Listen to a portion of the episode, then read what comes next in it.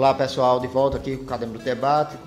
Nesse terceiro bloco a gente sempre fala de cultura, comportamento e a gente vai traçar um tema que é muito delicado, Sérgio. Um tema que a gente, tema que faz parte da vida da gente e a gente aqui não tem a intenção de discutir ele do ponto de vista intelectual, mas do ponto de vista prático, de como ele se aplica à nossa vida, que é o cancelamento, né?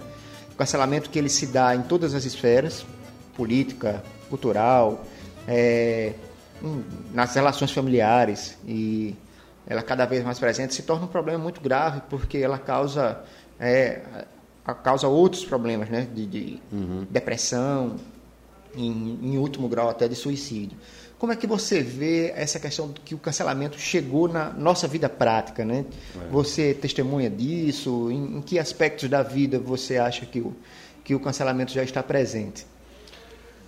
É, na, na, a gente, né, quer dizer, você é, mais ou menos, não tanto quanto eu estou vendo, não muito dentro de rede social, é. né?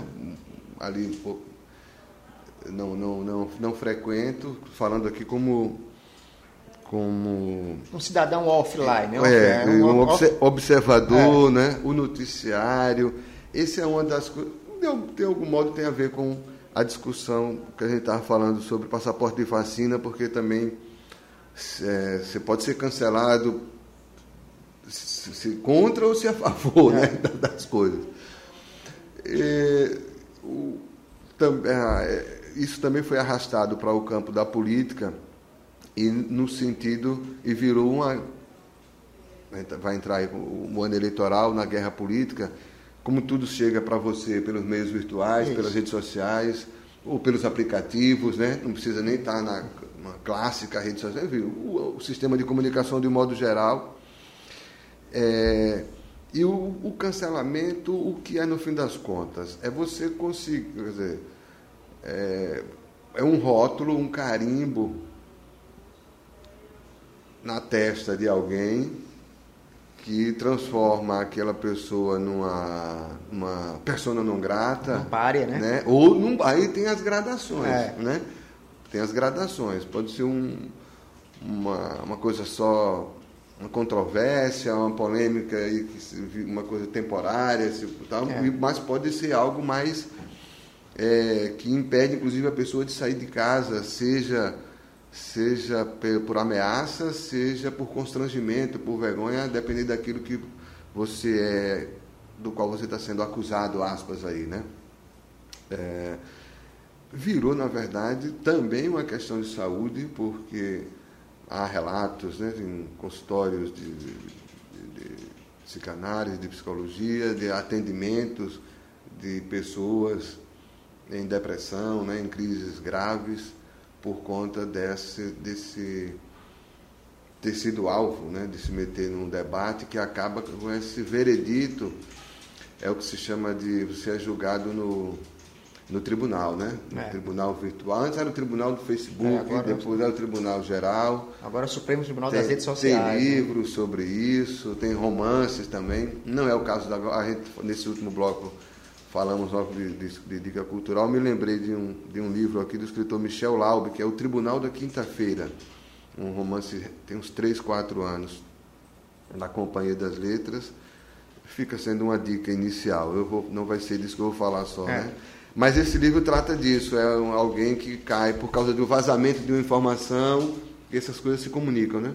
Por causa do vazamento de uma informação sua, pessoal, você cai numa rede maior e aquilo tirado de contexto se vira contra você, você passa a ser inimigo número um ou párea e recebe essa, essa, esse diagnóstico, esse veredito do cancelamento. É, a turma pós-modernista, né, Pierre Levy para cá, já começa a discutir essa questão da influência das redes. Aí o pessoal tem uma, um dogma de que é, é mais fácil cancelar do que debater, né? Você chega com a sua turma, a horda e você parte para cima da pessoa em relação a tudo que é contraditório. Às vezes o cancelamento, como você disse, ele se dá por nuances, por camadas. Às vezes ele se dá realmente por um deslize, por uma por um ato de ignorância ou por um ato de, mas às vezes ele se dá por uma opinião que não reflete aquilo que a bolha onde você está inserido é, ajuda. Então a, é, falta isso. Às vezes é a interdição do debate mesmo, claro, né? É. Isso acontece até nos campos progressistas, quer dizer, sobretudo agora nos campos progressistas, né? Não vamos, esse é um dos temas que a gente gastaria um, é. os três blocos, né, cara? Tem assuntos de agora, no momento que a gente está é. debatendo, você pode pensar num cineasta como Woody Allen. Isso. Que está com um filme em cartaz aqui em Maceió, estava até um dia desse. É, acabo de ler a entrevista dele nas páginas amarelas da Veja, falando sobre isso o cara foi cancelado por causa de uma acusação de 30 anos atrás, aproximadamente, né? É... Então, isso é um caso que são celebridades, mega celebridades. O ator Zé Maia, é. depois de um episódio também de acusação de assédio, né, de assédio sexual, de abuso, sumiu. É, e você tem também, mas você essa coisa do cancelamento atinge nesse nível de celebridades, mas ele tem afetado as relações familiares, né? As relações familiares, um, pessoas anônimas, simples, né, normais, familiares e a amizade. Porque o, cancelamento, acho que a coisa chave dele aí, você aqui repetitivo, nesse raciocínio que em, em relação a outros assuntos que a gente já debateu aqui, e também porque a ideia é nada original, é que esse também é algo, é alguma coisa que já nos pare, parece que já sempre existiu e que ganha uma nova dimensão na contemporaneidade por causa da revolução digital que começa com a internet lá nos anos 90. É, e, a, e a coisa mais complicada nisso, que é antiga, que não é uma invenção, mas ele trabalha em cima disso, é a perversidade do autoritarismo. Né? Na raiz do cancelamento está uma postura autoritária de que você, ou aquele que está sendo cancelado, tem que se enquadrar num pensamento de um grupo, porque você é cancelado de um grupo, né? Isso, exatamente. De um grupo, de uma turma, de um segmento, do cinema ao grupo dos seus amigos, do, do, do, do que for. Então, é engraçado que a gente vive tempos né, de, com a, revolução digital, a revolução da, da internet, a revolução das redes sociais, a revolução virtual, que potencializa e fortalece coisas bem reacionárias, como é o caso. O cancelamento geralmente, geralmente, tem uma coisa, tem uma coisa de autoritarismo que é reproduzir isso, de tentar enquadrar. Se você não enquadra, você vai ser cancelado. É, até a questão da terminologia, né? O Mujica disse que se todos são fascistas, quem é fascista de verdade, é, né? Verdade. E aí você chama as pessoas que às vezes pensam diferente de fascistas, de comunistas, de nazistas, de... É. É, negacionistas, quando o negacionismo é outra coisa, o fascismo é outra coisa, o comunismo e nazismo são outra, outras coisas, é. e aí cria é uma arma de cancelamento, né? o pessoal chama de arma de cancelamento. Isso, ah, inter, vou interditar qualquer tipo de debate e vou chamar a figura de daquilo que, que é o extremo oposto do é. você é um fascista é. ou você é um comunista. Eu, eu acabo com o debate, é. cancelo a pessoa, carimbo, né? Tem vários exemplos, né? A, a, questão do William Bach, que fez aquela piada e até hoje é marcado por aquele, aquele momento, talvez seja uma camada de. Isso. Mas às vezes você tem o Fagner. Ele é um semi-cancelado, né? Isso, o William é. Bach sobreviveu, é quase inacreditável que ele tenha sobrevivido, aspas. É. Mas eu vou dizer que ele sobreviveu porque ele continuou num, na grande imprensa, né? Mas Não, sempre tem os comentários sempre, lá sobre sempre vai acompanhá-lo. Pois é, ele, ele tem uma marca aí realmente que deve incomodá-lo, ele finge é. que não, mas certamente é porque o comentário dele foi é, é, é asqueroso realmente, é. que o vídeo é asqueroso, é. ele, por mais que ele tente, e ele tenta né, se explicar, é. fazer, enfim, foi para a linha que era uma piada, que era uma brincadeira, mas é muito esquisito aquilo, esquisitíssimo, asqueroso, um negócio realmente complicado. Ele, um nome tão forte, e, e sei lá, as amizades, o círculo, sobreviveu, está lá no Estadão e na CNN, né? Mas a é. Globo dispensou sumariamente. Exatamente. Né? A Globo dispensou sumariamente. Ele foi capa da Veja na época, não gostou, ficou tal, esperneou, foi para o YouTube, né? Parecia é. que ia ficar lá na Naquele... Sibéria, mas não. Foi resgatado pelo Estadão e pela CNN e está lá até hoje. Enfim. É, isso, essa coisa é tão séria, tão grave que você, você cancela você pode cancelar a gente no presente, no futuro e no Exato. passado, né? O Monteiro Lobato. O Monteiro Lobato. Eu estava lendo agora, tá, é, é, vou citar a Veja de novo, muita gente odeia a revista. a, a própria Veja. A própria Veja, está cancelada.